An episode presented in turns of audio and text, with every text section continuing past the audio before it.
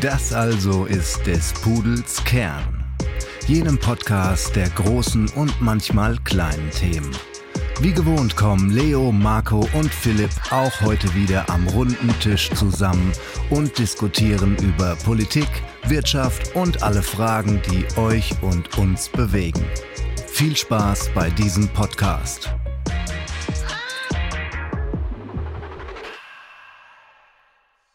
Hallo und herzlich willkommen zu unserer heutigen Episode von des Pudels Kern. Mein Name ist Philipp und ich begrüße euch aus Stuttgart. Ja, auch ein Good Evening meinerseits. Marco mein Name und ich freue mich heute über ein durchaus freuliches Thema reden zu können, in dem es auch mal um das Thema Familie geht. Das letzte Mal war Weihnachten dran, etwas familiäres. Heute geht es um Familie weiter, aber von einer etwas anderen Seite aus. Jawohl, mein Name ist Leo und einen guten Abend in die Runde. Ja, und wie gesagt, heute geht es um Familie und dabei geht es vor allem um das Thema Demografie. Und Frage dann, bevor man sich da stellt, ist natürlich, worum geht es eigentlich bei Demografie?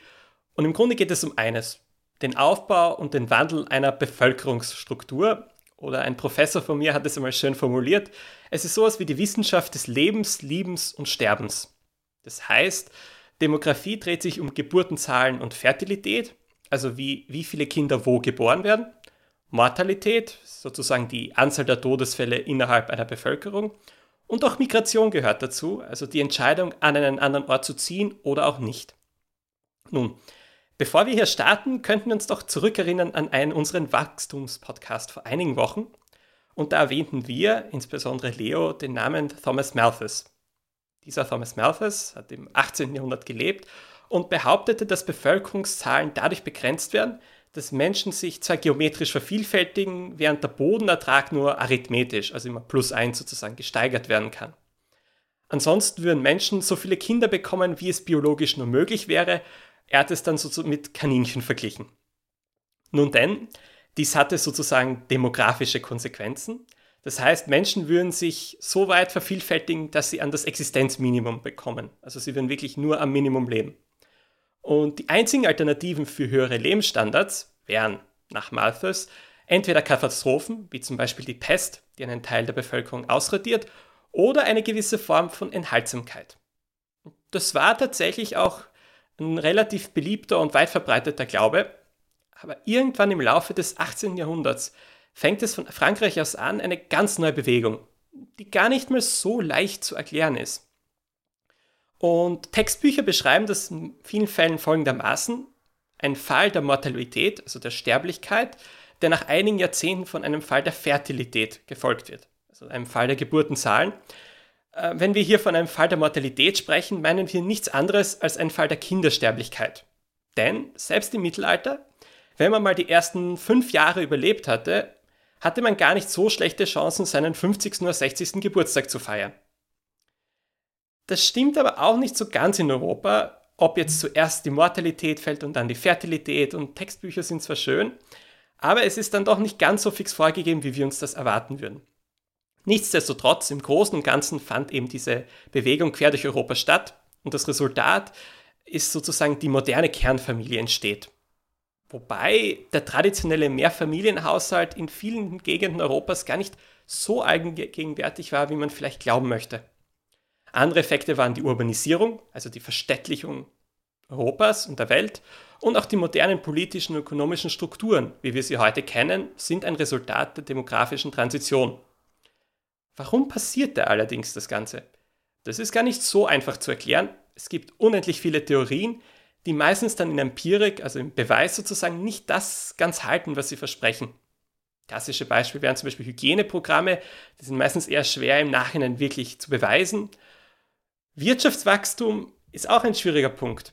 Denn, wenn man sich an unseren Wachstumspodcast erinnert, tatsächlich hat ja das große Wirtschaftswachstum, diese Transition dieser Art in Großbritannien angefangen, die aber bei, so, bei dieser demografischen Transition europaweit alles andere als ein Vorreiter waren. Eventuell ist es also tatsächlich der Wunsch, die eigene Familiengröße zu verkleinern oder auch, dass die ökonomischen Kosten für ein weiteres Kind zu hoch wurden. Ja, auch ein brandheißes Thema heute. Und heute sind wir auch angekommen und diskutieren ganz andere Fragen. Also am 15. November 2022 wurde laut den Vereinten Nationen die 8 Milliarden Marke überschritten Und in den nächsten Jahrzehnten wird, vor allem durch hohe Wachstumsraten am afrikanischen Kontinent, auch die 9 Milliarden Marke erreicht werden. Andererseits sind die Geburtenraten in einigen industrialisierten Staaten im freien Fall. So beträgt die Fertilitätsrate pro Frau in Deutschland und Österreich gerade mal 1,5, während knapp über zwei notwendig wären, um ohne Migration, das sei hier vorangestellt, die Bevölkerungsgröße langfristig zu erhalten. Und einige Staaten in Osteuropa und Asien, dazu kommen wir später ganz sicher heute, sind die Raten noch wesentlich geringer.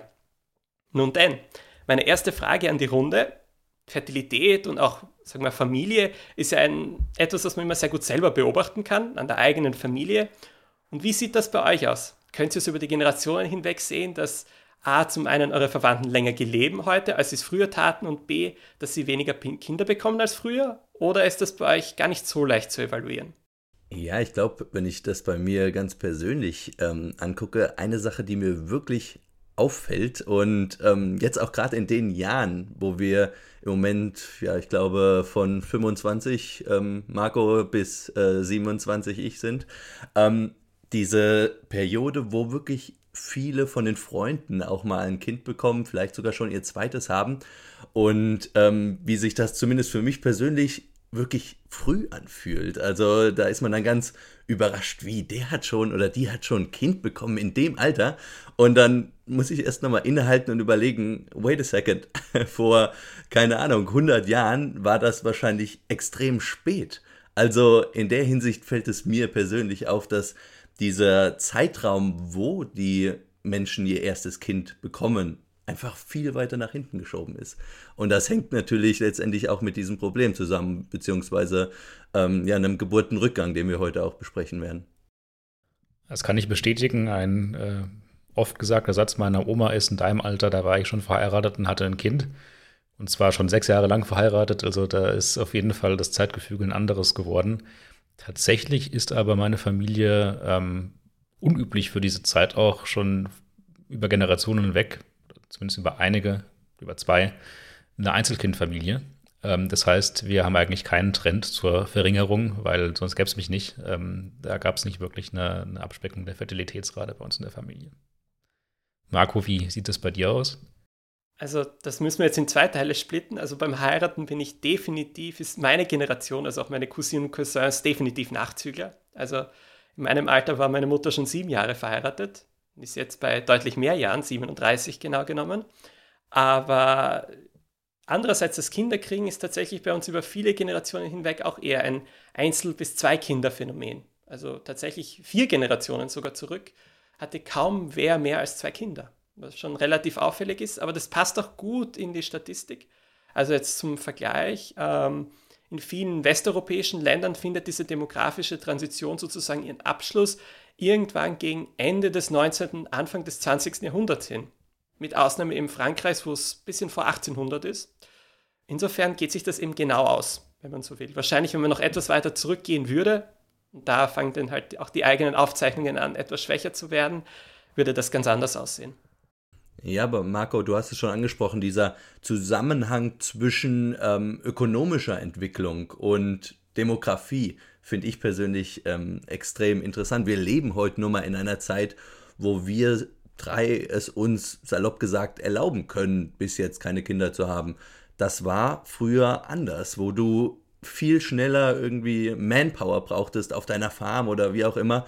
Und ja, historisch gesehen war diese Frage von der Geburtenrate eigentlich immer schon präsent. Also da ging es teilweise natürlich darum, ähm, eine Militärstärke überhaupt zu gewährleisten, aber auch einfach ökonomische Power zu haben und niedrige Steuern zu gewährleisten. Und dementsprechend, Marco, du hattest es eben schon angesprochen, dieser demografisch, diese demografische Transition finde ich ein ganz interessantes Konzept und äh, vielleicht können wir das nochmal kurz erklären. Die Idee dahinter ist ja, dass vor wie gesagt, äh, sagen wir 300 Jahren oder so, ähm, die Gesamtbevölkerung oder beziehungsweise die Geburtenrate relativ hoch war. Das heißt, die Familien hatten mehr Kinder und über den Zeitraum gab es natürlich eine ökonomische Entwicklung in den Ländern. Und der entscheidende Punkt ist, davor war die Sterberate und die Geburtenrate relativ ähnlich, also relativ hoch. Du hattest eben Thomas Malthus schon angesprochen. Aber in dieser demografischen Transition ist zuerst die Sterberate gefallen. Wo die Staaten eben ökonomisch entwickelter wurden, wurden hygienische, sanitäre äh, Sachen angepasst zum Beispiel. Die Leute hatten genug zu essen, sprich es sind weniger jung, äh, ja, junge Leute oder auch ähm, ja wirklich äh, Neugeborene gestorben. Die Sterberate sinkt rapide, aber die Geburtenrate bleibt weiterhin hoch.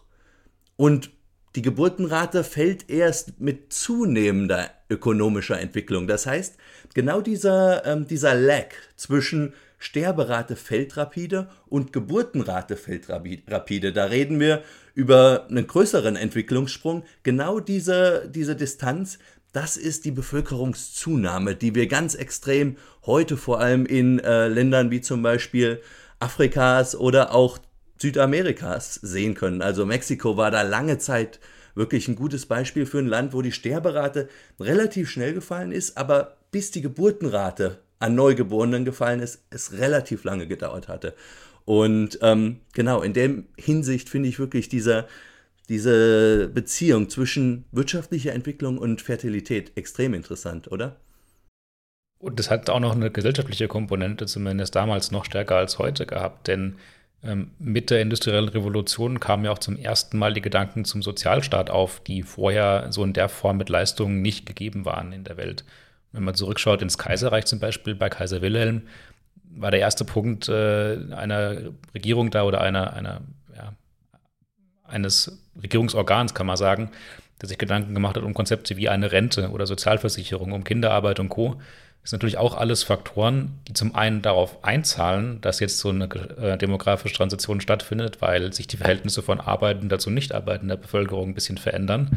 Zum anderen aber auch ähm, dazu beitragen, dass sowas wie die ähm, Mortalitätsrate sinkt, das hast du schon gesagt, Leo, aber auch die Fertilitätsrate ähm, weiter sinkt. Denn es war irgendwann nicht mal notwendig, dass man Kinder bekommt aus, aus ökonomischer Sicht. Die Kinder wurden eher zu einer Belastung, wenn man es so sagen will, für die Ökonomie. Denn wo früher Kinderarbeit und vielleicht auch Militärstärke im Alter von 14, 12, wie auch immer schon ein großer Punkt war, wurden in diesen sozialeren Gesellschaften die Sachen natürlich per Gesetz geregelt. Und das Kind wurde durch sowas wie ein Mutterschutzkonzept, das es auch in Deutschland relativ lang schon gibt, aber auch vor allem deshalb, was, deshalb, dass die Frau einfach zu Hause bleiben musste oder wollte oder sollte, gesellschaftlich gesehen in dieser damaligen Zeit, um das Kind zu pflegen. Das hat natürlich Kapital dem Arbeitsmarkt entzogen, Arbeitskapital und dadurch eigentlich einen negativen Einfluss gehabt auf die Gesamt, ähm, des Landes, wenn man so will. Das heißt, Kinderkriegen war nicht nur so ein bisschen außer Mode in den Zeiten, sondern auch wirtschaftlich gar nicht mehr so sinnvoll, wie es vielleicht vor 400, 500 Jahren noch war. Ja, und zwei Punkte seien dazu gesagt. Also zum einen äh, militärische Stärke, da wäre ich etwas vorsichtig tatsächlich. Klassische Schlachten, so wie wir sie uns heute vorstellen, waren zum Beispiel im Mittelalter, also bis hin zu, zu Napoleon fast, mit dem Aufstieg der stehenden Heere bis dahin tatsächlich eher ein Oberschichtenvergnügen. Das sieht man auch an den Mortalitätsraten. Das heißt also eher ein, also wer gestorben ist in einer Schlacht, waren meistens die Oberschichten und die Adligen. Insofern war vielleicht die militärische Frage gar nicht so entscheidend über die Frage, ob ich jetzt Kinder haben will oder nicht. Da ging es vor allem um die Frage äh, landwirtschaftlichen Besitz, Versicherung in einer gewissen Art und Weise und eben, dass ich sozusagen mein Feld günstig bewirtschaften kann, indem ich einfach meine Kinder förmlich zur Arbeit da habe. Das ändert sich ja heutzutage. Leo, du hast es ja schön gesagt. Ähm, ich habe heute keinen Druck, keinen beruflichen Kinder zu haben und es ist wahrscheinlich sogar eher umgekehrt. Wenn ich ein 26, 27, 28-jähriger Young Professional bin, um mal den neudeutschen Begriff zu verwenden, ist ein Kind ja wirklich eine Belastung im Sinne, dass eben das karrieretechnische Fortkommen in diesen Jahren überhaupt verunmöglicht wird und ist auch für, insbesondere für viele Frauen ja eine wirkliche Barriere, sich dazu zu entscheiden, selbst wenn der Wille da ist, dann auch Kinder in dem Alter zu kriegen und dann diese Entscheidung nach hinten verschoben wird. Darüber hinaus sind ja auch andere Kosten, die heute entstehen. Man denke an Bildung, Kindergartenzahlen, Schulezahlen. Es, es sind einfach hohe Kosten. Also in den USA wird ein Kind teilweise auf 250.000 Dollar aufwärts geschätzt, wie viel es kostet. Und ich glaube, das ist schon sehr vielsagend. Ja, und ich denke, diese drei Phasen oder zumindest zwei Phasen, die wir jetzt gut diskutiert haben, kann man auch schön in Bilder packen. Und ich denke, die Bilder, die kennt jeder oder hat zumindest jeder schon mal gesehen, das sind diese Demografie, Pyramiden, das ist ein spezifischer Fall, aber diese Grafiken, die Demografieverhalten quasi auf der Y-Achse in Jahren und auf der X-Achse in Anteil aufschlüsseln. Und wenn man diese ähm, Gesellschaften aus den Mittelalterzeiten oder vor den, der demografischen Transition anschauen, dann sind das wirklich Pyramiden, so wie wir sie kennen, wie sie in Ägypten stehen. Das heißt, unten sind die jungen Jahre, die sind stark gefüllt mit Leuten, 0 bis 2 natürlich noch am stärksten, weil da noch viele von sterben, dann langfristig gesehen aus dieser Generation. Und oben hin wird es immer dünner, immer schmaler. Das hat sich irgendwann so ein bisschen wie ein horizontales Gefüge quasi bewegt, wie, ein, wie eine Art bauriges Gefüge. Das war diese demografische Transition. Das heißt, ähm, es wurde angefangen, dass Kinder weniger ähm, oft erzeugt wurden oder gezeugt wurden. Vielleicht der bessere Begriff dafür. Und ähm, dadurch äh, fängt quasi an, dieser untere Teil der Pyramide schmaler zu werden. Und wenn wir jetzt mal Denken in Endzuständen machen und sagen, okay, wenn das, der Trend besteht und man immer weiter weniger Kinder bekommt, dann hatten wir irgendwann das Phänomen der invertierten Pyramide ganz viele alte Leute und quasi ein ganz kleiner Teil unten, der noch äh, jung ist und der, der junge äh, Teilnehmer der Gesellschaft ist. Und diese invertierte Pyramide, die werden wir, glaube ich, gleich noch im Detail besprechen, aber das ist das Szenario, vor dem wir jetzt noch nicht ganz, aber zumindest in Ansätzen stehen werden. Genau so ist es, Philipp. Ähm, meine Demografie-Professorin hat diesen Zwischenstatus einmal als Alterskebab beschrieben. es sieht tatsächlich ein bisschen aus äh, wie ein Kebab, zumindest bei vielen Staaten. Aber bevor wir jetzt ähm, zu äh, tief in unser Problem heute der niedrigen Geburtenraten und so weiter abtauchen, wollte ich eine Sache nochmal ganz klarstellen. Und zwar haben wir ja im Prinzip ein duales Problem, die erstmal in ganz andere Richtung gehen. Also wir haben eben angesprochen, hier in Europa, in westlichen Ländern, in den USA wollen wir versuchen, die äh, Demografie wieder anzukurbeln. Wir wollen Geburten ankurbeln, während, das ist der ganz wichtige Punkt, den ich machen wollte, in den Entwicklungsländern es ja genau andersrum aussieht. Also da hatten wir, oder hatte ich eben gesagt, ist die Geburtenrate eben noch relativ hoch und noch nicht gefallen, wie in Ländern wie zum Beispiel die Euro, den Europas oder auch Mexiko inzwischen, sondern ähm, da wird wirklich in den Entwicklungswissenschaften überlegt, wie wir es überhaupt hinkriegen, da erstmal die Geburten fallen zu lassen. Und ähm, Philipp, einer der Vordenker, das äh, ist jemand, den du relativ zu schätzen weißt, Amartya Sen, auch ein Ökonomie-Nobelpreisträger, der sich mit dem ähm, Problem auseinandergesetzt hat und einfach ähm, gesagt hat, äh, dass quasi ökonomische Entwicklung zum starken Rückgang der Geburten und der Entstehung von kleineren Familien führt. Aber die Frage, wie kriegen wir diese ökonomische Entwicklung überhaupt in Gang in diesen Ländern? Und er kam dann zu dem Schluss, die Geburten werden am Schluss, die Geburtenrate wird nur dann fallen, wenn die Stellung der Frau gestärkt wird und wenn wirklich Bildung ermöglicht wird im großflächigen Rahmen. Und ähm, ja, letztendlich müssen wir in vielen Entwicklungsländern auch dahin kommen, wo wir auch standen als westliche Zivilisation. Und zwar, dass man ganz salopp gesagt auf Qualität von Kindern anstatt Quantität gesetzt hat. Also, dass man wirklich schaut, die Kinder, die man hat, in möglichst gute Bildungs- äh, oder den möglichst gute Bildung zu ermöglichen und ähm, dementsprechend nicht das wenige Geld, was man hat, versucht auf viele Kinder aufzuteilen, sondern eben ja weniger, weniger Kinder quasi mit besseren Zukunftschancen ausstattet und letztendlich hat das in vielen afrikanischen Ländern bis heute noch nicht so richtig gut geklappt, dass diese Geburtenrate fällt. Und da sind natürlich auch noch ganz andere Themen, die da mit reinspielen, wie zum Beispiel die mangelnde Verbreitung von Verhütungsmitteln zum Beispiel. Aber generell ähm, ein wichtiger Punkt, den wir machen sollten, dass das zwei verschiedene Probleme sind. Aber ja, lasst uns weiter auf den eminenten Problem, zumindest für unsere Gesellschaften, äh, uns fokussieren. Was, was würdet ihr sagen? Wie, ähm, wie, wie drängend ist das überhaupt, das Problem? Also wie stark ist unsere Gesellschaft jetzt schon überaltert? Genau, das ist unser Problem, das wir hier haben, aber mindestens genauso drängend, Leo, ist ja das Entwicklungsland Problem in Anführungszeichen, muss eigentlich eher sagen, die Entwicklungsland-Chance, die noch vor uns steht. Denn das, was man dort erzeugen will, als Welt mehr oder weniger, ist ja ein Anstieg der ähm, gesamtwirtschaftlichen Leistung aus den Ländern. Und wenn man sich die Bevölkerungszahlen anschaut, gerade in Afrika, und es gelingt, dass man dort irgendwann hinkommt, dass die Fertilitätsraten sinken und man in so ein West, äh, West mittlerweile aber auch global verbreitetes Phänomen der ähm, Kebab-Pyramide oder wie auch immer kommt, dann ähm, erzeugen wir das, was man auch als Demografiedividende bezeichnen kann. Das heißt also, der Anteil der arbeitenden Bevölkerung ist erheblich größer als der der alterten Bevölkerung und man kann quasi diese Effekte gut holen. Und zum Thema Verhütungsmittel habe ich auch was Spannendes gefunden. Und zwar kennt ihr sicherlich den ähm, Celtic Tiger, den irischen Tiger aus den 90er Jahren. Das war der Boom der Ökonomie dort in den 90ern. Und ähm, einige behaupten, dass das auch was damit zu tun hat, dass man in 1986 als drastische Maßnahme im streng katholischen Irland damals zum ersten Mal den Verkauf von Verhütungsmitteln erlaubt hat.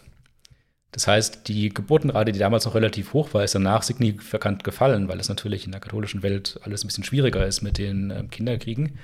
Und die Verhütungsmittel haben dazu geführt, dass zum ersten Mal diese Gesellschaftsdividende ähm, geholt werden konnte, diese Generationendividende, und dann quasi zehn Jahre später dann in Form des Celtic Tigers auf die Märkte gekommen ist und die ökonomische Powerhouse-Generation Irlands, die es in den 90er Jahren war, dargestellt hat. Ob das auf diese einzelne Policy zurückzuführen ist oder nicht, das sei mal dahingestellt, aber ähm, zumindest gab es mal den Versuch der Erklärung, das damit, ähm, damit darzustellen. Und man muss es auch nicht ganz so schwarz sehen, wie es ja oft auch verkauft wird. Muss sagen, auch in Afrika fallen doch schrittweise die Fertilitätsraten. Also so ganz ist es nicht. Und man sieht es ja auch ganz gut am Beispiel Indien. Indien wächst zwar in der Bevölkerung einerseits, andererseits ist aber die Fertilitätsrate unter die magischen 2,1 schon gefallen. Und das sei hier auch gesagt, es ist oftmals auch ein Prozess, der Zeit braucht. Das heißt, wir werden wahrscheinlich nicht Fertilitätsraten in einem Jahrzehnt sinken lassen. Marco, aber das unter anderem, und das geht auch auf eine Studie von Amartya Sen zurück, dadurch, dass wirklich Mädchen im großen Stil in Indien auch abgetrieben wurden und ähm, dementsprechend natürlich die Fertilitätsrate gedrückt wurde. Ähm, das ist natürlich nicht das, was, was man wirklich unter einer gelungenen äh, ja, Policy versteht. Das wollen wir natürlich überhaupt nicht. Aber ja, zumindest ist heute die Fertilitätsrate da, ich glaube, bei zwei also zwei ist ja das, was man letztendlich erreichen sollte zumindest. Das ist quasi diese Reproduktionsrate. Wo kommt die Zahl 2 her? Ja, ganz einfach. Die Fertilitätsrate ist quasi die durchschnittliche Geburtenanzahl von Frauen. Und da ja Männer bekanntlich keine Kinder gebären können, muss jede Frau, wenn man keine Immigration oder so, wenn man das ausschließt in einem Land, muss jede Frau zwei Kinder gebären, um quasi diesen, äh, ja, die Bevölkerung konstant zu halten. Tatsächlich ist es ein bisschen höher. Ich glaube 2,1. Genau. Warum? Weil äh, letztendlich mehr Männer, glaube ich, geboren werden als Frauen. Oder andersrum, ich weiß es nicht. Nein, passt. 52 zu 48. Es spielt aber auch gar keine Rolle, weil von diesen ganzen, äh, von, von der Zahl sind wir in Europa ganz, ganz weit entfernt. Also in Deutschland reden wir da von einer Fertilitätsrate, die unter 1,5 liegt. Ähm, das ist schon extrem niedrig und es geht sogar noch niedriger. Also wenn du nach Italien guckst, da gibt es ganze Regionen wie zum Beispiel Ligurien. Ähm, ich glaube, eine der ältesten Regionen der Welt tatsächlich. Ähm, Spanien auch sehr alte Gesellschaft und dementsprechend auch eine niedrigere Fertilitätsrate. Und global gesehen sind natürlich die lowest low performer ähm, Japan und Südkorea. Und inzwischen tatsächlich auch China. Da reden wir dann von, von Fertilitätsraten von, von circa 1. Also, dass eine Frau ein Kind gebärt im Durchschnitt. Und das reicht natürlich nicht. Da wird die Gesellschaft früher oder später schrumpfen. Genau. Und lasst uns vielleicht in dieses Das reicht natürlich nicht nochmal ein bisschen, ähm, bisschen einsteigen. Es gibt ja mehrere Gründe, warum das nicht reicht. Zum einen, um in den Bildern zu bleiben, je niedriger die Geburtenrate ist, desto schneller nähern wir uns dieser invertierten Pyramide für eine Zeit lang, bis die Gesellschaft irgendwann wieder ein stabiles Niveau erreicht hat. Das heißt, wenn es bei 1 bleibt, wird sie konstant weiter schrumpfen. Wenn irgendwie wieder auf 2 gehen, wird es wieder quasi ein konstantes Bevölkerungswachstum geben, oder 2,1, um genau zu sein, oder eine konstante Bevölkerung an sich. Wenn wir aber in diese invertierte Pyramide hineinkommen, dann ist in unseren modernen Sozialstaaten relativ schnell klar, dass ein viel kleiner Teil absolut gesehen der Menschen, die arbeitet, einen viel größeren Teil an Menschen versorgen muss, in irgendeiner Art und Weise, die älter sind und nicht mehr arbeitsfähig sind. Das heißt, wenn wir vom Arbeitsalter von 18 bis 65 ausgehen und äh, langsam aber sicher der breite Balken dieser Pyramide über 65 wandert, also immer mehr Leute prozentual gesehen älter sind in der Gesellschaft, dann muss junge, der junge Teil der Bevölkerung das irgendwie auffangen oder aber die Ansprüche der älteren Leute sinken. Das heißt, ähm, sowas wie ein Rentenanspruch wird äh, reduziert oder die Sozialleistungen, die ausgegeben werden müssen, sinken. Denn das Gesamt, ähm, das man zur Verfügung hat, ist in den meisten Systemen, ähm, die so in der westlichen Welt unterwegs sind, quasi ein Direktausgleich. Das heißt, die jungen arbeitende Bevölkerung bezahlt direkt für die arbeitende alte, nicht arbeitende alte Bevölkerung. Und je invertierter diese Pyramide wird, desto größer ist der Druck auf den, Arbeitnehmer, auf den Arbeitnehmern und auch den Arbeitgebern, denn die zahlen meistens äh, gleichteilig. Und desto schwieriger wird es quasi, diese Eltern der Bevölkerung ähm, durchzubekommen. Ja, Philipp, äh, unterm Strich, äh, man kann es kurz machen, es gibt genau drei Möglichkeiten, so äh, ja sowas zu finanzieren, beziehungsweise die Renten zu finanzieren. Entweder, wie du sagst, äh, ein höheres Renteneintrittsalter oder niedrigere Rentenbeträge oder am Schluss Schulden aufnehmen. Also quasi die Mittel von woanders hernehmen. Das sind die drei Möglichkeiten, die es gibt. Nichts anderes. Und ähm, ja, das ist, glaube ich, noch nicht bei allen in Europa angekommen. Es gäbe auch noch natürlich eine weitere Option, die aber im deutschsprachigen Raum sehr verrufen ist. Und das ist natürlich, dass sozusagen Rentenkassen entstehen, in denen man schon während man arbeitet in seinem Arbeitszeitalter sich sozusagen seine Pension aufbaut. Das wäre zum Beispiel in Großbritannien ein üblicher Ansatz. Dort gibt es kein Umlagensystem, sondern stattdessen baust du dir während deinem Arbeitsalter sozusagen dein Portfolio auf, aus dem später dann sozusagen deine Pensionsansprüche gespeist werden ist aber selbstverständlich dann ein ganz anderer Umsatz und eine Transition in die Richtung ist alles andere als einfach. Denn man bedenke, man zahlt 30 Jahre ein, aber man hat ja vorher in die Umlage eingezahlt. Das heißt, man steht ja ohne Portfolio im Voraus an da. Also da würden es dann ganz neue Probleme selbstverständlich entstehen. Was ein zusätzliches Phänomen ist, was an sich natürlich positiv ist, ist, dass ja die Bevölkerung später ins Arbeitszeitalter kommt. Also die meisten waren ja früher sozusagen nach dem Lehrabschluss, haben sie begonnen, zur arbeitenden Bevölkerung zu zählen. Das heißt in Österreich mit Hausnummer 17, vielleicht 18 Jahren, 19 falls HKTL-Abschluss. Wenn ich heute zur Universität gehe, so wie die Mehrheit der Bevölkerung, fange ich mit 22, 23, 24 an zu arbeiten. Das sind wieder vier bis fünf Beitragsjahre weniger. Und das macht sich natürlich dann wieder bemerkbar dann am Ende des Tages, dass wieder noch weniger, der, äh, noch ein geringer Anteil der Bevölkerung für noch mehr Leute da ist. Ja, und äh, in meinen Augen ist das auch wieder ein Beispiel dafür, wie wir uns doch in Europa relativ weit zurücklehnen und sagen, okay, uns einreden, der Staat wird das schon handeln, der Staat ist äh, dafür verantwortlich, dass ich ein gutes Rentenniveau habe. Ja, in Amerika zum Beispiel ist da die Einstellung eben ein bisschen anders. Da läuft nicht alles gut, was Pensionen angeht, das will ich nicht sagen, aber zumindest diese Eigenverantwortung wird eben größer geschrieben und ehrlicherweise kann ich es, wie gesagt, auch nicht so richtig nachvollziehen. Die Menschen werden älter in unseren Gesellschaften, das wissen wir. Trotzdem werden die Renten großzügiger und das Rentenalter sinkt teilweise noch. Das hört sich zumindest für mich im ersten Moment ein bisschen paradox an. Und ähm, tatsächlich, also wenn man wirklich nochmal den Vergleich über den Atlantik wagt, ähm, ich habe äh, einen interessanten Weltbank-Report am Wochenende gelesen zu einem anderen Thema, aber was sie zu Renten gesagt haben, war unter anderem, wir haben eigentlich über die letzten 30, 40 Jahre alle mehr Wohlstand über in Europa und auch in Amerika generiert. Aber der entscheidende Unterschied ist, während die Amerikaner sich mit diesen neuen Wohlstand Konsum kaufen, kaufen wir uns Freizeit. Beziehungsweise einfach ja, einen früheren Renteneintritt zum Beispiel. Das sind andere Prioritäten, die wir hier haben, aber ähm, in jedem Fall sollte uns bei der Rentendiskussion immer klar sein, dass die Standards, die wir hier haben, schon extrem hoch sind.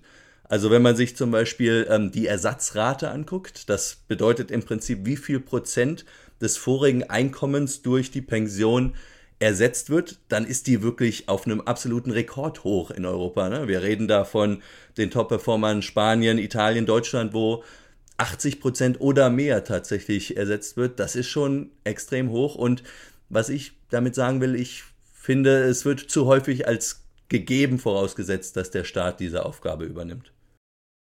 Genau, wobei da man da auch ein bisschen aufpassen muss, mit der Staat übernimmt sie, denn das Rentensystem in Deutschland funktioniert ja so, dass das Umlagenprinzip herrscht. Das heißt, wir zahlen quasi mehr oder weniger direkt als arbeitende Bevölkerung ähm, die Eltern der Bevölkerung aus.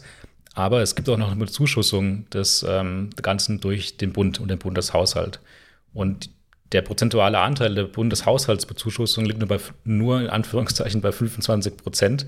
Ähm, aber es sind trotzdem absurde Zahlen. Ich bin gerade auf der Bundeshaushaltswebsite. Aktueller Sollstand den Haushalten 2023 sind 476,29 Milliarden Euro. Und davon gehen im Soll 112 Milliarden alleine an die Rentenversicherung. Ja, das ist ein gutes Viertel fast von unserem Gesamthaushalt, der nur für die Rentenversicherung quasi aufgewendet wird als Bezuschussung. Und diese 112 Milliarden sind wiederum auch nur ein Viertel von der Gesamtsumme, die liegt auch irgendwo bei 400, 500 Milliarden, die quasi im Rentensystem verankert ist. Also das sind wirklich riesige Zahlen und ein ganz großer Teil unseres Gesamthaushalts im Bund. Und ähm, da muss man sich schon fragen, ob wir das noch lange finanzieren können. Und das Thema Schulden aufnehmen ist auch gerade in aktuellen Runden in Diskussion. Das wird in der absehbaren Zeit, wenn man das System nicht ändert, wahrscheinlich so gut wie gegeben sein. Ja, wobei es tatsächlich auch hier schon doch Schritte gibt in eine gewisse Richtung. Also in Österreich war es ja lange Zeit üblich, dass man ja vor allem im Staatsdienst mit seinem letzten Gehalt in Pension geht zum Beispiel. Also die Höhe des letzten Gehaltes war dann tatsächlich der, die Auszahlung, die man dann aus der Pensionskasse anschließend erhält. Das wäre heute undenkbar und da sieht man ja schon auch, dass der Zeitgeist sozusagen wirkt. Ähm, Pensionen werden geringer und das ist dann teilweise natürlich auch problematisch. Also in Österreich gibt es zum Beispiel eine Deckelung das heißt, keiner kann über ein bestimmtes Maß innerhalb der ASVG-Pension verdienen. Ja, schwieriges Thema. Was, wie man es macht, macht man es falsch. Und andererseits, man kann sich die USA zum Vorbild nehmen. Das ist zwar vollkommen richtig. Aber wie gesagt, die Umstellung in diese Richtung ist ganz schwer. Also in Österreich hat man es ja probiert damals mit dem Entdecken der zusätzlichen Säule Anfang der 2000er. Man muss sagen, es war extrem teuer und in Wahrheit ein finanzielles Fiasko, an dem ein Haufen Leute ordentlich viel Geld verloren haben. Insofern, man steht da wirklich zwischen sehr harten Entscheidungen.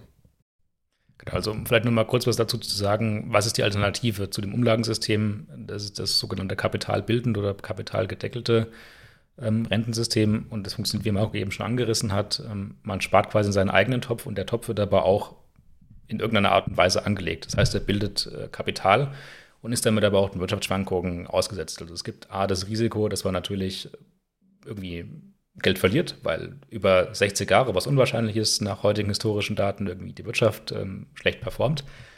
Aber der Vorteil ist natürlich, dass wir nicht mehr wie jetzt direkt Umlagen ähm, quasi zinsfrei zahlen, sondern selbst ähm, den Zins zugutekommen lassen können einer, einer Kapitalanlage. Und das wäre quasi das Alternativsystem, auf das man umstellen könnte.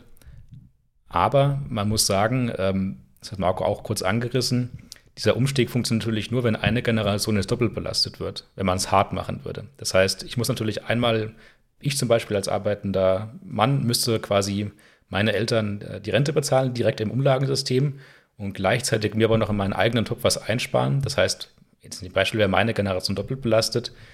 Und andersherum gab es aber auch den gegenteiligen Effekt damals bei der Umstellung auf die Umlagenrente, denn das eigentliche Rentensystem, das im Kaiserreich von ähm, Kaiser Bismarck eingeführt wurde, war eine kapitalgedeckte Rente, die nach der ähm, Hyperinflation nach dem Ersten Weltkrieg umgestellt wurde auf eine Umlagenfinanzierung.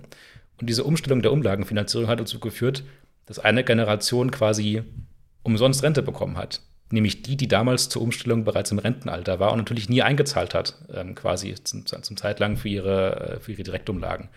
Das heißt, was wir jetzt verlieren, mehr oder weniger mit einer doppelt belasteten Generation, das haben wir uns halt vor 100 Jahren ähm, schon geholt als Gewinn, weil eine Generation Rente ohne Einzahlen bekommen hat, mehr oder weniger. Ja, Philipp, du hast es genau angesprochen. Äh, wir müssen uns ja auch nicht unbedingt an den USA da in der Hinsicht ein Beispiel nehmen. Ähm, da reicht auch schon der Blick nach Norwegen. Die machen das zum Beispiel relativ gut. Ja. Die haben ähm, einen Staatsfonds, der ähm, ja schon seit mehreren Jahren tatsächlich die Renten gut äh, finanziert. Aber ich persönlich habe zumindest wenig Hoffnung, dass sich in der Hinsicht groß was ändern wird die nächsten Jahre, Jahrzehnte aus, einer, aus einem ganz einfachen Grund. Die Lobby der alten Leute, die ist groß und die wird auch politisch, wie wir eben gesagt haben, noch weiter wachsen. Und ähm, ja, dementsprechend hat natürlich auch diese demografische Transition oder beziehungsweise diese Überalterung auch einen extremen Effekt auf die Politik und ähm, wird dementsprechend unseren Diskurs über äh, Pensionseintrittsalter und so weiter auch bestimmen. Äh, Marco, in Österreich ist das, glaube ich, ganz extrem, wo äh, wirklich die ältere Bevölkerung letztendlich die Wahlen entscheidet. Ne? Ja, bei uns hat immer wieder die ältere Bevölkerung eine entscheidende Rolle in politischen Entscheidungen gespielt. Und man könnte eigentlich auch sagen, im wortwörtlichen Sinn eine tragende Rolle tat sie bei der Entscheidung, ob in Österreich die Wehrpflicht beibehalten wird.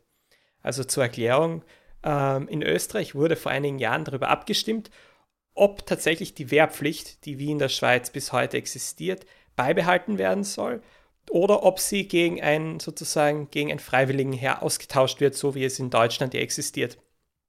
Nun denn, Tatsächlich hat sich dies zu einem massiven Politikum der etwas anderen Art entwickelt, denn die Debatte ging gar nicht mehr darum, ob Österreich wehrfähiger wäre in einem oder dem anderen Fall. Die Wehrfähigkeit wäre wohl ganz allgemein nicht unbedingt die höchste, sondern am Ende des Tages ging es darum, ob der soziale Dienst, den man als Alternativdienst zum, äh, zur Wehrpflicht selber machen kann, ob der sozusagen transformiert werden könnte nur mit freiwilligen Kräften. Und da wurde dann wirklich mit Gefühlen der Pensionisten gespielt und das Ende vom Lied war tatsächlich, dass sich eine Mehrheit gegen die äh, Abschaffung der Wehrpflicht eingesetzt hat. Und das sagt schon viel aus darüber, wie man eben gewisse Personengruppen gut für die eigenen Zwecke nutzen kann. Darüber hinaus sind in Österreich Pensionistenvereinigungen wie Seniorenbünde sehr stark in den zwei Großparteien, also in der Volkspartei und in der Sozialdemokratischen Partei, sehr stark verfestigt. Und es ist auch kein Zufall, dass vor jeder Nationalratswahl Pensionen extra angehoben werden und dass immer wieder Zuckeln für diese Personengruppe ausgepackt werden. Wie sieht das in Deutschland aus? Gibt es dort den unguten Brauch auch und diese Unkultur? Gut, vor der Bundestagswahl werden ja immer in irgendeiner Art und Weise Geschenke ausgeschüttet. Ich gehe mal davon aus, es wird auch in 2025 nicht viel anders sein. Es ist auch ein bisschen regierungsunabhängig, denn die beiden Großparteien oder weiß gar nicht, sagt man jetzt ehemals Großparteien, SPD und CDU ähm, in unserem Land, die haben natürlich auch einen äh, Wählerstand, der relativ alt ist. Das hat man vor allem in den Merkel-Jahren schön gesehen. Ähm, da ist kein junger äh, CDU wählen gegangen und trotzdem hat es gelangt für, für vier Legislaturperioden. Also ja, da ist auf jeden Fall ein ähnliches Phänomen. Wahrscheinlich nicht ganz. Wie immer ist Österreich natürlich da einen Schritt voraus, was sowas angeht. Und Vetternwirtschaft ist ein bisschen äh, besser verankert oder zumindest öffentlich debattiert als in Deutschland. Aber naja, ich denke, das Phänomen ist überall das gleiche. Ja, aber ähm, wie wir schon gesagt haben, in jedem Fall, da muss man kein Wahrsager für sein, ähm, wird die Wählerbasis der alternden Bevölkerung zunehmen und ähm, dementsprechend sind da zumindest aus meiner Sicht Konflikte vorprogrammiert. Also ich nehme das persönlich zumindest verstärkt jetzt über die letzten sagen wir, fünf, sechs Jahre war, dass sich doch ja so gewisse Cluster bilden von Generationen, die äh, sich politisch wirklich spinnefeind sind teilweise und wenig, ähm, wenig Gemeinsamkeiten haben. Da ist eine junge Bevölkerung, die natürlich zu Recht äh, die Aktion für den Klimawandel ähm, beziehungsweise für die grüne Transformation ähm, äh, forciert. Da ist auf der anderen Seite die alte Bevölker ältere Bevölkerung, die dann eben dementsprechend auf die Bremse tritt und sagt, okay, wir wollen eben keine neuen Schulden aufnehmen.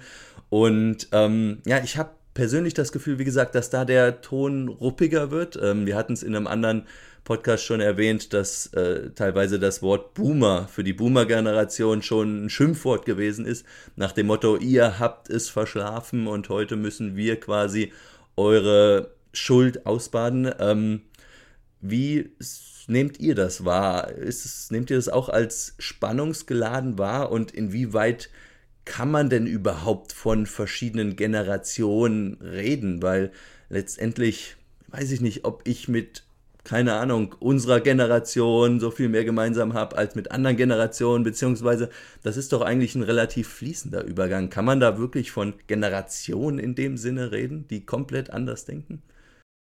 Also Generationen machen quasi nur als mentales Modell Sinn. Und es gab einen interessanten Artikel, ich glaube aus Japan war der, über die Akzeptanz von Neuem und die Innovationsfähigkeit von Menschen einfach altersbasiert. Und ganz platt gesagt, ab 30 geht es bergab. Also bis 30 hat man als Mensch ähm, anscheinend, so das Paper, ähm, die größte Innovationsfähigkeit und den größten intrinsischen Willen, auch Neues noch zu lernen und zu akzeptieren.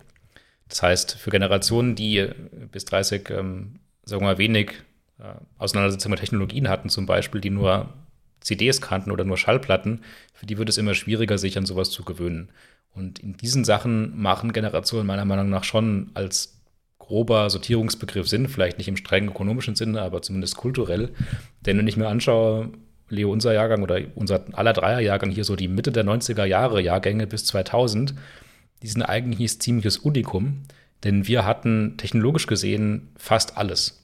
Man muss sich überlegen, der Computer ist in den 70er Jahren in die Haushalte gekommen, grob gesehen, in Amerika zumindest. Und wir kennen den auch noch so, wie er damals war, mit Disketten, einer komischen Maus, einer dicken Tastatur, fetter Bildschirm. Ähm, ich finde, das schönste Beispiel ist eigentlich immer aus der Musikgeschichte. Wir alle hatten noch Kassetten als Kind. Dann kamen irgendwann die CDs, haben die Kassetten abgelöst, dann hatten wir den ersten MP3-Player und sind dann in den 10er Jahren ins Streaming reingekommen irgendwann. Also andere, ich vielleicht zumindest, Leo zum Beispiel eher nicht. Der ist ja, wenn ihr unseren Musikpodcast schon gehört habt, eher nicht so der Streaming-Fan, aber zumindest der digitalen Musikkonsumption. Und das ist natürlich für zum Beispiel jetzt meine Eltern eine ganz andere Herausforderung, mit diesen Sachen umzugehen, die sich auch quasi bemühen, alles mitzumachen, aber die sicherlich nicht den nächsten Trend äh, hervorbringen werden. Und dieser Zusammenhang ist auch relativ gut untersucht und man sieht in, wieder auf das Paper zurückzukommen, in Japan recht schön, dass mit der alterten Bevölkerung, die immer quasi mehr zur invertierten Pyramide wird, die Gesamtinnovationsfähigkeit prozentual gesehen abnimmt. Das heißt, die Anzahl der Paper pro Kopf in wissenschaftlichen Publikationen nimmt ab. Und das macht ja eigentlich gar keinen Sinn, weil es gibt ja immer noch junge Leute in dem Land, die irgendwie gute Ideen haben. Aber dadurch, dass die jungen Leute so stark oder so unterrepräsentiert sind in der Gesamtbevölkerung und das, ich sage jetzt mal, alte, weißhaarige Denken, wenn man so will, vorherrscht in Japan, hat man gar keine Chance mehr, innovativ und neue Ideen hervorzubringen. Das heißt, das Generationenkonzept an sich und auch der Generationenkonflikt selbst, der ist auf jeden Fall da. Und ich finde, aus kultureller Sicht und zumindest auch mit ein paar Researches gestützt kann man schon behaupten, es gibt Generationen und ähm, es ist tendenziell eher schlecht für eine Volkswirtschaft, wenn sie altert. Was da natürlich zusätzlich hinzukommt, ist ja auch, dass sich die Art der Erfindung natürlich ändern wird. Denn man nehme an, die Anzahl der älteren Bevölkerung vergrößert sich, dann werden ja auch die neuen Innovationen, die reinkommen, mehr auf diesen Markt angepasst sein es ist kein Zufall, dass eher in einer älteren Bevölkerung wie Japan der Roboter im Altersheim entwickelt wird und nicht in einer besonders jungen. Und natürlich, das ist ganz wertfrei gesagt, das hat Konsequenzen, wenn eine Bevölkerung älter ist. Der Markt für Produkte, die auf, ältere, auf die ältere Bevölkerung abzielen, wird größer und damit wird man sich zwangsläufig anpassen müssen. Da geht nichts darum herum. Das ist marktwirtschaftliche Logik und das ist einfach so. Das hat Konsequenzen im Guten wie auch im Schlechten. Um aber zu dir, Leo, zurückzukommen. Jetzt waren ja gerade die Weihnachtsfeiertage. Und zu den Weihnachtsfeiertagen sitzen ja alle unterschiedlichen Generationen sozusagen an einem Tisch und diskutieren. Und welche Überraschung, da zeigen sich Unterschiede in, in, sozusagen in der Denkweise. Aber das ist ja nichts Neues. Diese, diesen Bruch gab es ja schon in der 60er Jahre Generation 68, dann gab es den wieder in den 70ern, dann wieder in den 90ern. Und ja, den gibt es heute wieder. Aber ob das jetzt wirklich härter oder schlimmer ist, da bin ich eher wenig überzeugt davon. Am Ende des Tages kommen trotzdem alle zusammen, tauschen sich untereinander aus. Insofern würde ich da fast schon von more of the same reden, als jetzt wirklich von einer neuen und ganz besonders harten Spannung, die da entsteht zwischen den Generationen. Aber ja, es gibt Reibungspunkte, es gibt Unterschiede und das ist ganz normal so und vielleicht auch gar nicht schlecht. Aber wenn wir jetzt vielleicht noch einmal ähm, kurz diese demografische Alterung mit dem Klimawandel, wie eben äh, beschrieben, anschauen, ähm, was sind denn die Implikationen davon? Ich meine, eine alternde Bevölkerung, die augenscheinlich zumindest nicht so viel Wert auf den Klimawandel legt wie die junge Generation. Das heißt ja nicht, dass die ähm, nicht auch was machen oder nicht auch äh, Aktionen befürworten. Aber bedeutet das, dass mit alternder Gesellschaft letztendlich auch ähm, ja, unsere Anstrengungen für Klimapolitik niedriger werden? Vielleicht gibt es aber im ersten Schritt auch mal einen Zusammenhang zwischen Radikalität und Alter. Also ist man mit 60 noch so radikal politisch eingestellt, wie man das jetzt quasi in unserem Alter sein könnte? Ähm, wäre eine Frage, die man unabhängig vom Klimawandel, aber dann natürlich ganz extrem durch die letzte Generation zum Beispiel dargestellt stellen kann. Und ich würde sagen, ja, also das, die, die Bereitschaft für irgendein Thema radikal auf die Straße zu gehen, radikale Maßnahmen zu fordern, sinkt einfach mit dem Alter. Was sind denn Forderungen der alten Gesellschaft? Wir hatten es gerade eben, Komforterhöhungen durch Renten, Eintrittsaltersenkung oder keine Ahnung, irgendwelche Beitragserhöhungen in der Rente. Das ist ja A, nichts Reformierendes und B, erst recht nichts Radikales. Deshalb, ich glaube schon, dass dieses ab 30 wird schlechter Phänomen auch bei diesen Sachen zuträgt und viele der Leute, die wir heute als ähm, sehr öffentliche, streitbare Personen zum Thema Klimawandel in den jungen Jahren wahrnehmen, vielleicht auch so eine gewisse Altersmilde abbekommen werden. Nichtsdestotrotz, ähm, andersherum würde ich trotzdem sagen, durch kluges Überlegen und Reflektieren wird man ja auch im Alter feststellen, dass der Klimawandel alle betrifft und nicht nur die jungen Leute. Und wenn ich mir jemanden wie Bill Gates anschaue, der offensichtlich relativ intelligent ist und relativ alt in quasi der Klimawelt, dann hat er ja auch eine jahrzehntelange Auseinandersetzung mit dem Thema Klima hinter sich und propagiert auch heute politische Maßnahmen im Alter. Ob die dann von den Gesetzesmachern im äh, Senat in Amerika oder hier bei in der Regierung in Deutschland umgesetzt werden, das ist eine andere Frage. Aber rein auf das Alter und die Klimawandelfreundlichkeit oder Bekämpfungswilligkeit zu schließen, das ist, glaube ich, ein bisschen kurz gesprungen. Man kann das durchaus auch aus einer gewissermaßen ökonomischen Perspektive sehen. Es gibt ökonomische Forscher, die sich ja damit beschäftigen, wie wir zum Beispiel CO2 bepreisen, was ja ein relativ zentraler Punkt in dieser Debatte ist. Und da spielt tatsächlich die Altersstruktur und die Alterspyramide ja wirklich eine Rolle. Also das muss man sich folgendermaßen vorstellen. Im Grunde, wir nehmen an immer, dass eine, dass eine Volkswirtschaft bestimmtermaßen wächst, so wie wir es auch in einem unserer vorigen Podcasts besprochen haben. Und was dadurch entsteht, ist, ist ja, dass eine zukünftige Generation es besser hat. Und das wird dann sozusagen hinein abgegolten. Die älteren Generationen sagen, ihr habt es besser in Zukunft. Insofern wollen wir etwas mehr vom Kuchen haben jetzt. Und je älter, je größer diese ältere Gruppe ist, je stärker sozusagen dieser Einfluss wird, umso schwieriger ist es ja dann auch, einen höheren CO2-Preis für heute anzusetzen. Das macht eventuelle Bemühungen auch etwas schwieriger. Insofern alles andere als einfach. Und ja, Alterspyramiden können auch in ganz anderen Faktoren einen großen Einfluss spielen. Ja, in meinen Augen sollte auch wirklich dieser Zusammenhang Demografie, Klimawandel für uns eine Lehre sein, dass ähm, gute grüne Politik eben auch nicht gegen einen bestimmten Teil der Bevölkerung gemacht werden kann.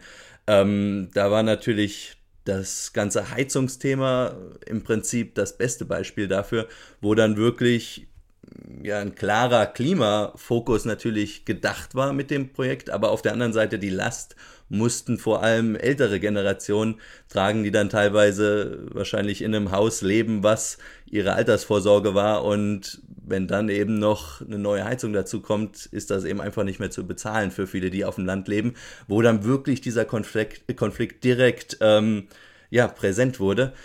Aber ähm, Marco, du hast es eben schon mal angesprochen, die ökonomischen Modelle, weil eine Sache, die mir fast mehr Sorgen macht als die alternde Bevölkerung, ist die damit einhergehende, sich verändernde Struktur von Familien.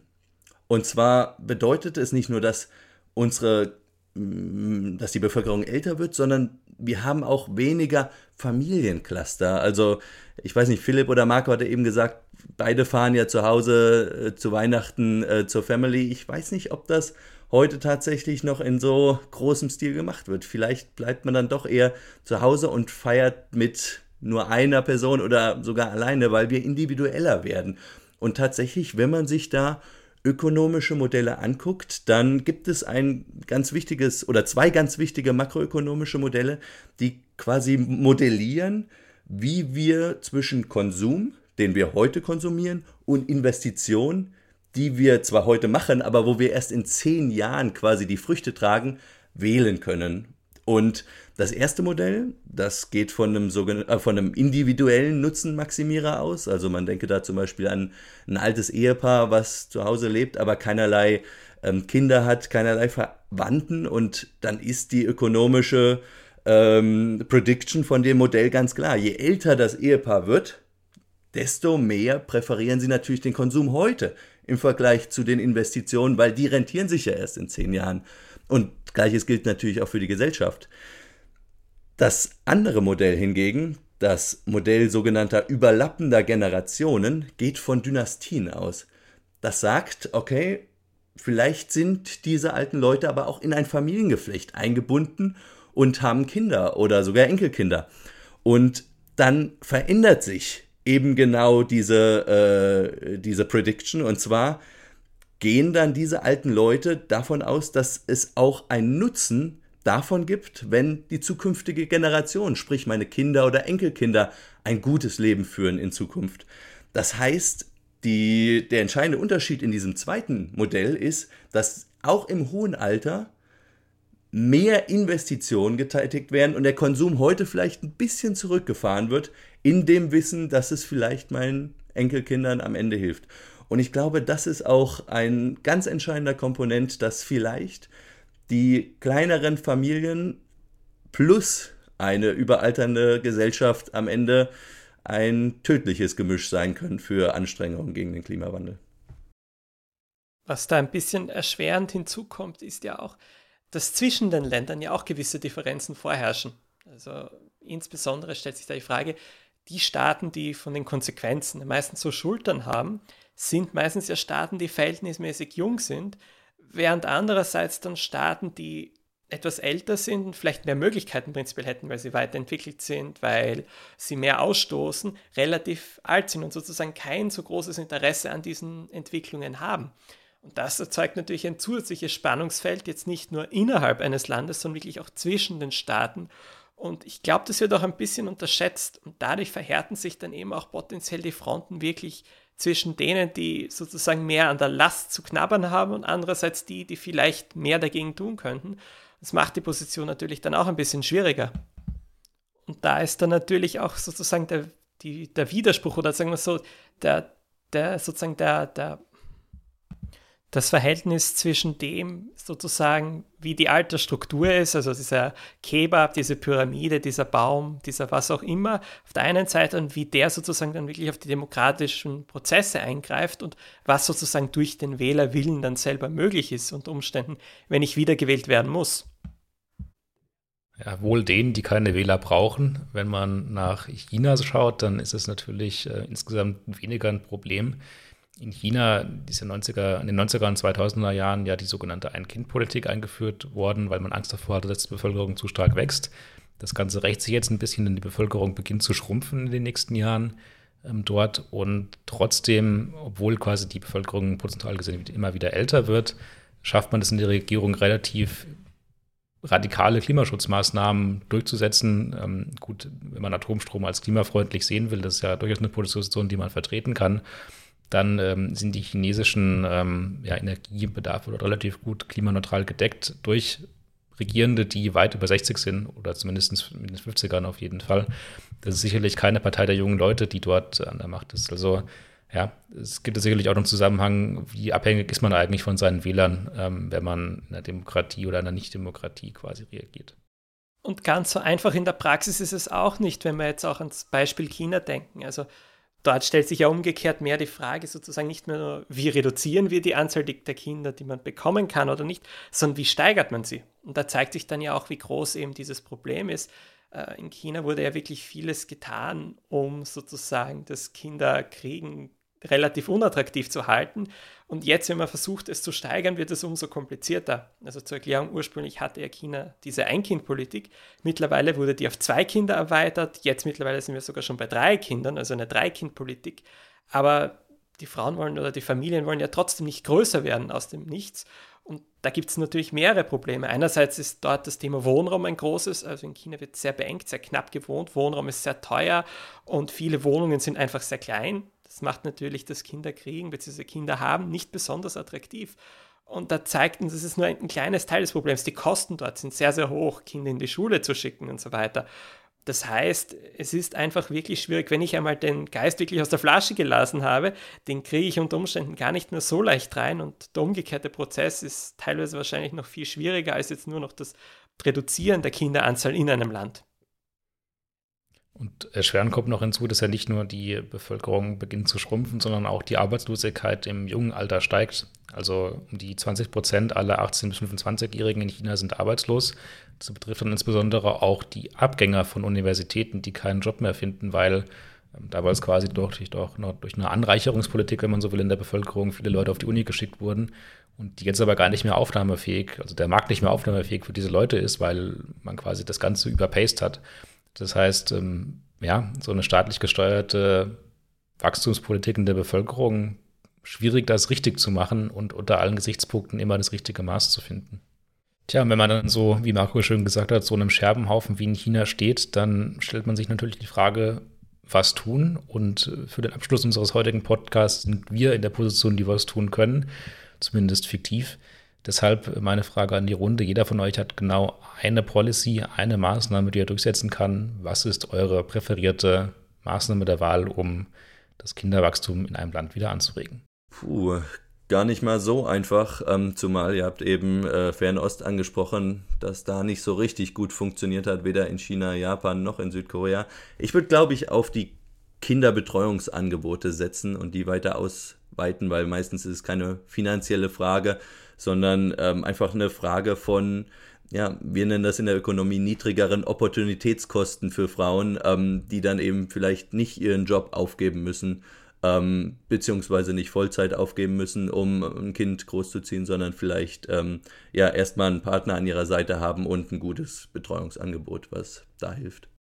Ich bin da ehrlicherweise etwas kontroverser veranlagt. Also ich bin der Meinung, dass es nicht viel bringt, wenn man wirklich die Leute zu ihrem Glück zwingt, ihre Familien zu vergrößern. Ich bin der Überzeugung, dass wir sozusagen jedem, der Kinder kriegen will, diese Möglichkeit geben sollen und dass es sozusagen äh, nicht erschwert wird, von staatlicher Seite aus Kinder zu kriegen. Das ist gut so und das soll auch entsprechend gefördert werden.